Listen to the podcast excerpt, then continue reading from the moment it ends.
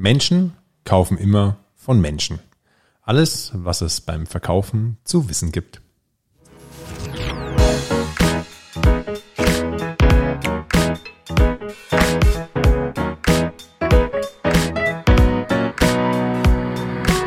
Adlerperspektive.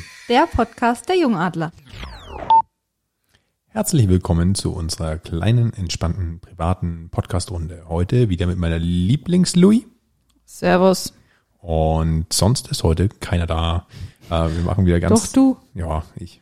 Äh, wir machen wieder ganz zu zweit eine Runde Podcast. Ja. Ähm, wir kommen ja aus einer sehr, sehr spannenden Unternehmerwoche, bei dem wir euch jeden Tag einen Unternehmer vorgestellt haben. Ähm, und machen jetzt wieder ganz normal Dienstag Quatsch. und Donnerstag unsere Quatsch. kleine Podcast-Runde. Quatschrunde. Ähm.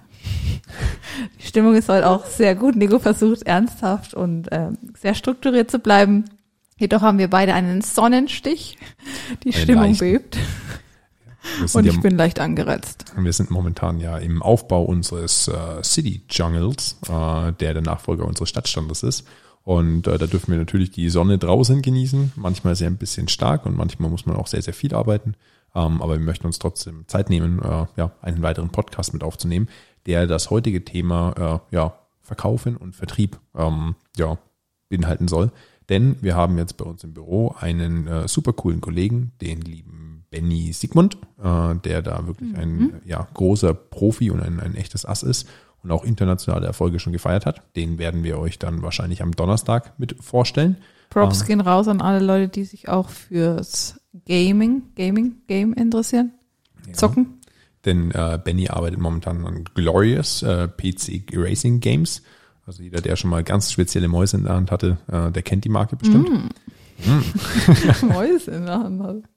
Und äh, ja, da wollten wir einfach jetzt mal eine kleine Einstiegsfolge zu machen, äh, ja, was, wie wir verkaufen ähm, und wie wir im Endeffekt die, die Produkte den, den Menschen ja an die Hand geben, beziehungsweise wie wir auch unsere Produkte designen, dass sie eben bei denen, äh, bei den Personen das äh, richtige, die richtige Problematik lösen dürfen. Und äh, darum darf es heute geben. Die liebe Louis hat aber eine Einstiegsfrage vorbereitet. Genau. Und die wäre? Die Einstiegsfrage lautet, was, was war eines der verrücktesten Sachen in deinem Leben, was du jemals getan hast? die ich jemals getan habe, das wird, glaube ich, ein bisschen peinlich, aber äh, die, die ich glaube ich. wollen wir hören. Nein, nein.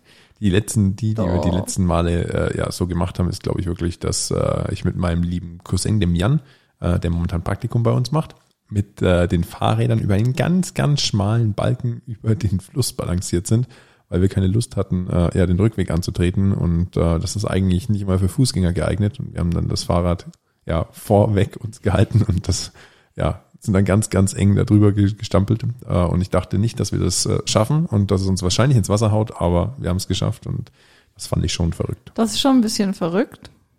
Meins ist aber verrückter. Oh weh, jetzt kommt's. Ich war mal mit Freunden unterwegs, da war ich noch ein bisschen jünger und meine Freundin war halb Amerikanerin und in Bamberg gab's die Kaserne. Und äh, sie, genau, wir wollten dann da übernachten drin, hatten dort Freunde und Freundinnen und äh, genau jeder, der quasi eine, ich glaube, zwei Staatsbürgerschaften musstest du dann haben, durfte auch nach 12 Uhr noch rein. Und ich hatte eben ja nur die deutsche und hätte, glaube ich, vor 22 Uhr mich anmelden müssen. Und dann war das aber mitten in der Nacht. Und ich habe kein Taxi mehr mit heimbekommen und dann haben wir das da an der Pforte probiert und die haben gesagt, nein, geht nicht, ich komme nicht rein, alle anderen wären reingekommen und dann haben wir was Verbotenes getan. und sind dann an einer Stelle, wo eine Kamera nach links und rechts geschwungen ist. Ähm, immer wie die Kamera weg war, sind wir dann dort über den Zaun gestiegen. Das war auch so Maschendraht und war ganz gefährlich und gruselig und das, ja, es war nicht so cool. Aber es war jetzt auch keine, also es war nichts Böses Absicht, ne? Ich, wir sind ja wirklich nur rein, haben dann dort, ich habe bei meiner Freundin dann, die hatte dort auch im Zimmer, äh, im Zimmer geschlafen und ja, sind deshalb ein bisschen umgangen, aber es war schon sehr kribbelig und gefährlich, Ja. uns erwischt. Mir persönlich zu gefährlich. Ist das Landsfriedensbruch? Ich weiß gar nicht. Äh, das diskutieren wir mal lieber nicht aus und äh, ja, Ja, da war ich auch noch 16 oder so. ja, das ist jetzt quasi schon verjährt. Genau. Sollte dann soweit passen. Aber ich habe noch mehr verrückte Sachen, soll mehr Nee, sagen? nee, nee, nee, bitte nicht, bitte nicht. Bitte nicht. Im heutigen Thema soll es ja, äh, ja um unsere lieben Sales gehen. Und Yes. äh, das ist etwas, was ja, ähm, ja aus dem Englischen kommt und auch sehr, sehr viel in der Theorie natürlich durchgearbeitet werden darf. Und man merkt ja immer, äh, ja, dass das Verkaufen von Produkten und oder von Dienstleistungen oder einfach dieses ja, Commitment mit Kunden ganz, ganz wichtig ist. Und äh, da gibt es natürlich immer diese ganz Grundregel, mit der wir das ja schon anmoderiert haben. Äh, die lautet ja, Menschen kaufen immer von Menschen. Das bedeutet ja, dass äh, die Beziehung dort das Wichtige ist. Und unsere liebe Luisa ist ja da bei uns, äh, für uns da quasi zuständig und ist ja immer stark im Kundenkontakt. Vielleicht kannst Ja. du dazu äh, mal so ein bisschen zum Thema hinführen. Genau. Ähm, von meiner Ausbildung her war ich mal, oder was heißt Ausbildung, hatte ich mal die Position Key Account Managerin. Das heißt, es ist der ähm, erste Kontakt zum Kunden hin. Hatte das davor auch schon als Projektingenieurin, war da ähm, zum Kunden hin der Kontakt, bin da so reingerutscht und ähm, habe das nie so richtig gelernt. Ich weiß auch nicht, ob man das lernen kann. Ich glaube, es ist einfach ein Feeling, wenn du mit Leuten umgehen kannst, ein gewisses Gespür hast und habe auch irgendwie nie bewusst verkauft oder irgendwie eine Sache oder eine Dienstleistung vertrieben, sondern sehe das immer als äh, Unterhaltung, als Gespräch und bin dann offen, was sich aus gewissen Netzwerkthemen ergibt. Natürlich hat man dann immer die Rahmenbedingungen, die haben wir auch bei den Jungadlern dahinter und natürlich sind gewisse Beziehungen oder Netzwerk, Netzwerke, die man auch aufbaut, jetzt auch gerade bei uns zwischen zwei Firmen, natürlich zieht es darauf ab, dass man zusammenarbeiten kann. Ähm, aber ja, ich sehe es auch immer bei den Jüngeren bei uns. Viele fragen, Louis, wie machst du das? Oder ne, wie, wie kommt dann da ein Auftrag raus? Oder hier wieder ein neues Thema.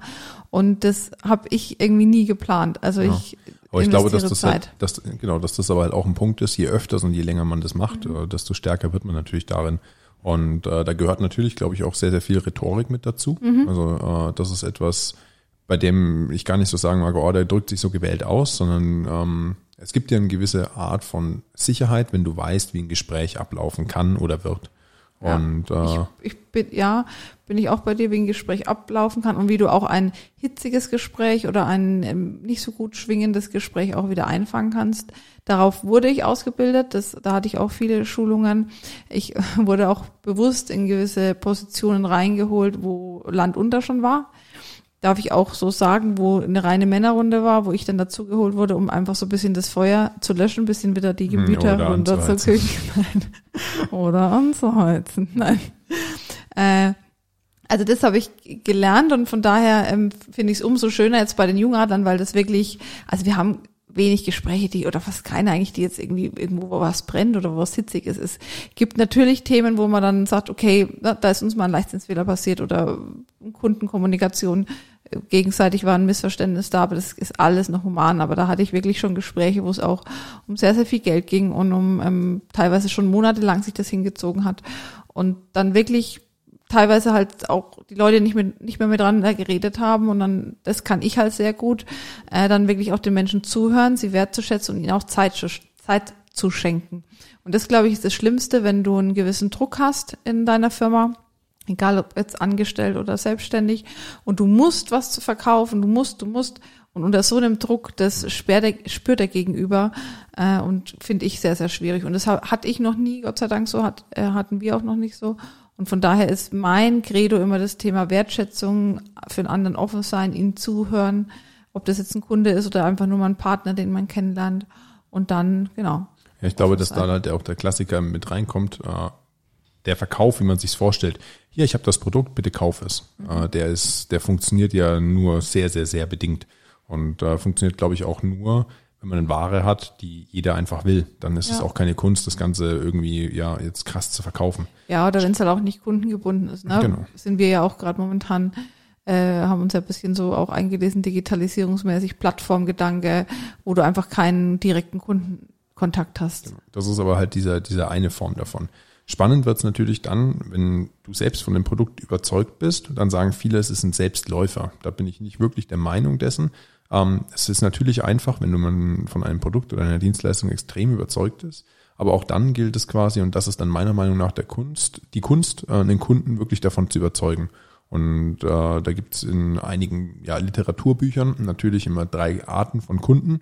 Den äh, Ja-Kunden, den Nein-Kunden und den Vielleicht-Kunden.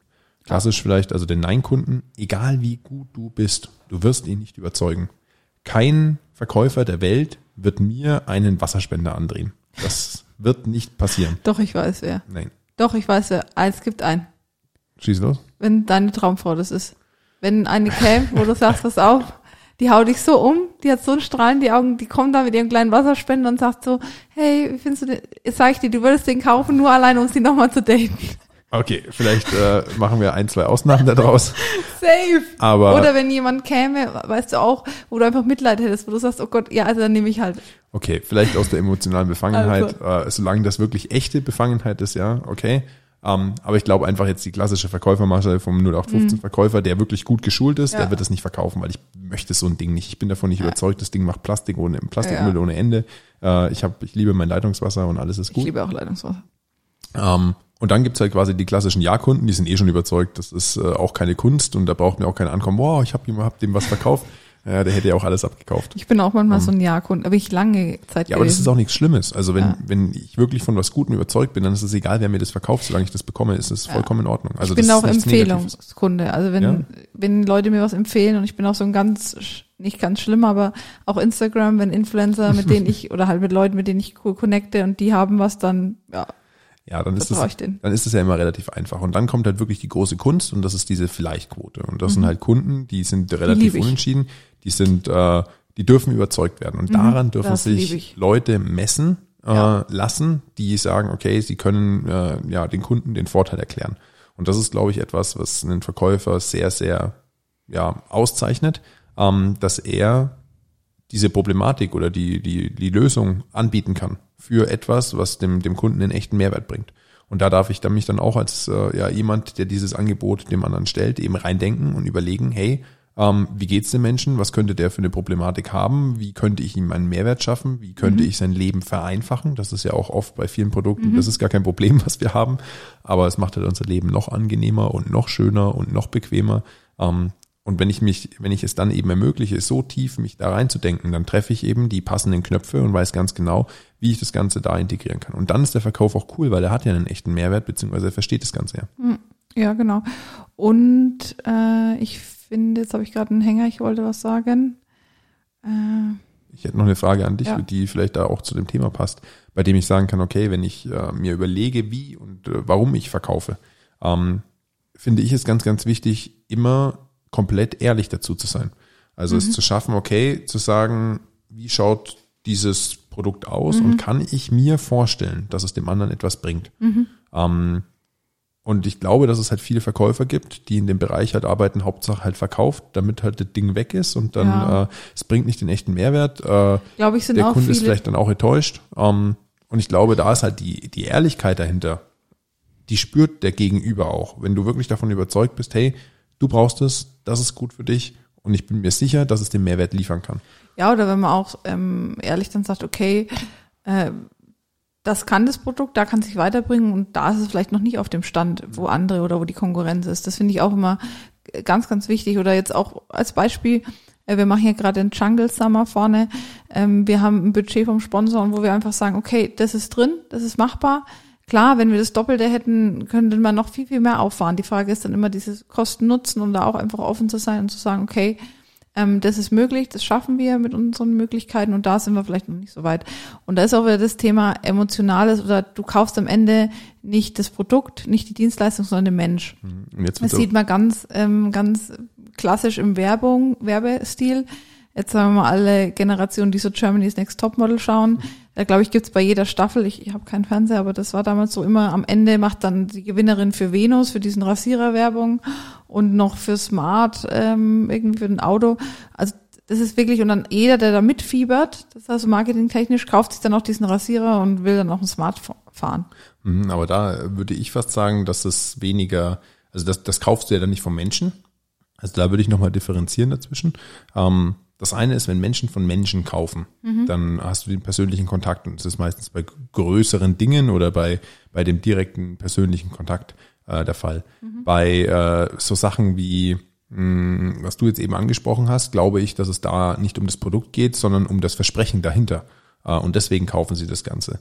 Und äh, wenn dann eben ein Topmodel für äh, etwas Werbung macht und äh, ja, dann verspricht sie im Endeffekt, dass wer das Produkt kauft, ähnlich wie sie wird und oder dieses Gefühl, was sie rüberbringt, ähm, ja, haben zu können.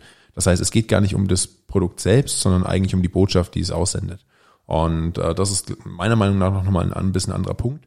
Beleuchtet aber auch, dass es eben nicht immer von Menschen geht, sondern auch sehr, sehr viel in Systematiken und in, in Werbung. Das heißt, bei Instagram oder Co. kaufst du ja auch nicht vom Menschen direkt, sondern kaufst aufgrund eines Versprechens, welches Mhm. diese Person macht. Aber auch aus Emotionen, ja. Ja. Und dann gibt's halt einen ganz, ganz spannenden Part, äh, um auch über, zu, überleiten zu können zu unserem lieben Benny, äh, mit dem wir dann das Interview mit starten. Es gibt natürlich auch den, den klassischen ja, Verkauf in größeren Mengen, beziehungsweise rein digital. Wir sehen es, dass ja auch im äh, ja, großen Handel von einzelnen Produkten extrem viel über die ja, verschiedenen Webshops geht, weil es einfach nicht möglich ist, jedes Produkt einzeln gegenüber Face-to-Face zu verkaufen, weil einfach die Marge dahinter es nicht hergibt, dass sich jemand dafür Zeit nimmt, dir jetzt ein Produkt zu erklären und du es dann anschließend einzeln von ihm kaufst, sondern da werden ja extrem große Mengen über das Internet eben verkauft, äh, ohne dass da irgendwo in irgendeiner Art und Weise persönlicher Kontakt ist. Meistens sind sogar die, ja, die ja, Question Answers oder diese FAQs noch, noch ja, automatisiert oder du kannst mit irgendeinem Chatbot schreiben, äh, um dir Sachen zu erklären, weil du einfach nicht mehr die Zeit hast, von einem Menschen zu kaufen. Und da wird's halt auch extrem spannend dann in so einer Schiene, wo du sagen kannst, okay, wie funktioniert ein digitales Unternehmen, äh, ohne diese Menschlichkeit beim Verkauf zu verlieren? Ist dir das mal aufgefallen? Ja, ist mir aufgefallen, aber bin ich mir, ja, weiß ich nicht, ob das so, ob ich das so unterschreiben würde. Was genau? Würdest du sagen, dass es im Onlinehandel eben doch so viel schwerer ist äh, oder dass es weiterhin menschlich bleibt? Weil ich sehe es halt immer, auch wenn ich jetzt aus der, aus der Programmiersicht sehe oder aus der Digitalisierungssicht, es werden Systeme entwickelt, um Dinge zu verkaufen. Ja. Und äh, diese Systeme werden natürlich auf der Basis des Menschen gebaut. Also klassische äh, ja, Funnel-Technik, bei der du halt sagst, okay, du mm, sprichst erstmal eine große Interessensgemeinschaft an, weil, die, weil du sie quasi über einen Kamm scherst und sagst, okay, die sind wahrscheinlich alle ähnlich. Und wenn die so reagieren, Die äh, dann mache ich im zweiten Schritt, Ja. äh, sage ich ihm, okay, ich verspreche denen dies und dies. Und im dritten Schritt führe ich sie da dahin und dann zeige ich ihnen noch ein Video und dann haben sie es zum Schluss gekauft. Ja, ja. Oder vielleicht sehen sie es dann noch bei ihrem Lieblingsinfluencer und dann geht das Ganze durch. Das heißt, ich baue ein digitales System zum Verkaufen, welches den menschlichen Kaufprozess nachahmt. Ja. Ja. Vielleicht auch für mich, vielleicht würde ich es auch noch nicht unterschreiben, weil ich in dem Maße auch noch nicht die Erfahrung gemacht habe. Ähm, dass es funktioniert, das steht außer Frage. Also das, das sieht Hm, man du ja. bist das beste Beispiel für. Ähm, ja, ich überlege auch, ob mir das auch Spaß machen würde, so ohne diesen direkten ähm, Kunden- oder Menschenkontakt. Das wirklich, ja, so eine Zielgruppe sich rauszusuchen und dann zu sagen, okay, wie darf ich diesen Funnel bauen, damit diejenigen auch dann zum Kaufabschluss, zum Lead kommen, ist eine ganz andere Dimension. Spannend, hätte ich richtig Bock auch mal drauf. Äh, ja, Nee, es ist, Ist so, einfach eine, ga- mein. es ist halt eine ganz andere Ebene von Struktur. ja, Es ist etwas, was dann, wo du auch eine, eine Möglichkeit baust, ein System so weit schärfen zu können, dass du ohne das Zutun der persönlichen Arbeitskraft die Möglichkeit hast, deine Verkäufe weit, weiterhin zu generieren. ja, Und da ist man halt einfach in einem Bereich, wo man sagt, okay, wenn du jetzt Produkte hast, wir arbeiten ja momentan an einem, ich glaube, soweit dürfen wir das schon verraten, da wird es um Brot und um Backwaren gehen. Und äh, da bist du natürlich in keinem riesigen Margenbereich, weil die Qualität für uns einfach extrem wichtig ist. ja, Und wenn du dann sagst, okay, äh, du kannst irgendwie pro Produkt äh, ein bis vier Euro generieren, ähm, dann darfst du natürlich mit dem Versand schauen, okay, wie komme ich hin in so einem niedrigen Margenbereich.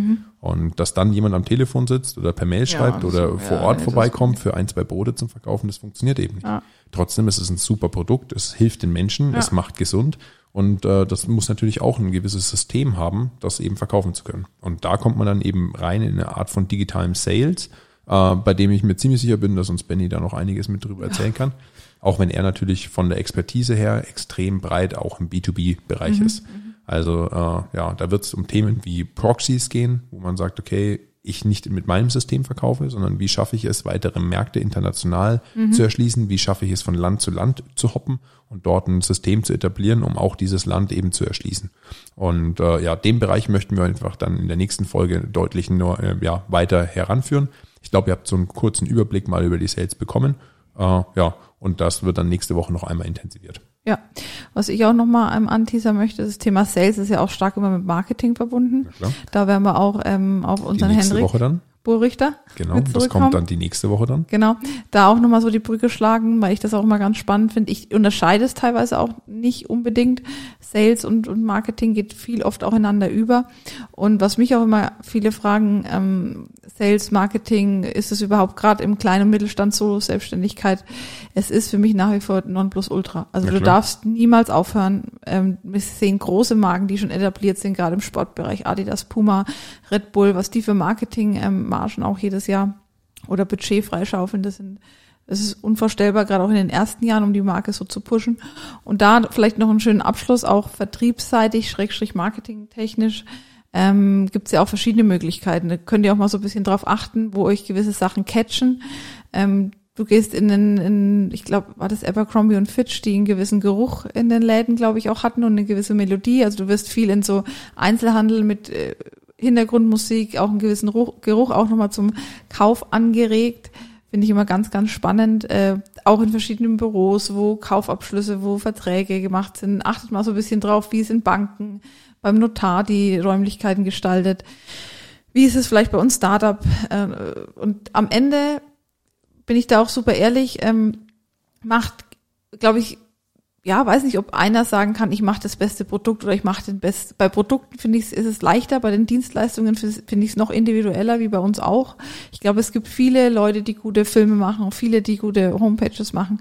Aber am Ende ist es wirklich, der ist für mich auch immer wichtig. Das kann ich auch selber sagen, wenn ich eine Reise buche, wenn ich Klamotten kaufe. Ich bin jetzt hier oft in Forchheim wirklich im Einzelhandel, weil ich reingehe, weil ich dann sage, okay, ich suche das und das, die Mädels bringen mir das und am Ende ja, könnte ich es vielleicht bei Asus und Zalando günstiger kaufen oder genauso, aber schätze einfach hier die Kommunikation auch mit den Menschen und das ist so immer beim Sales dieses Thema. Am Ende geht es darum, du möchtest mit den Menschen ähm, kommunizieren.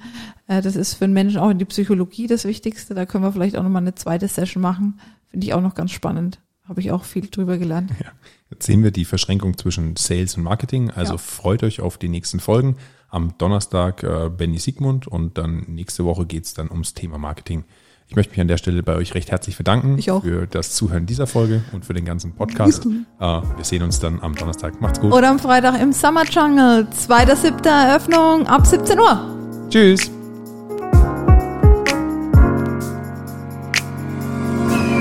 Adlerperspektive. Der Podcast von den Jungadlern.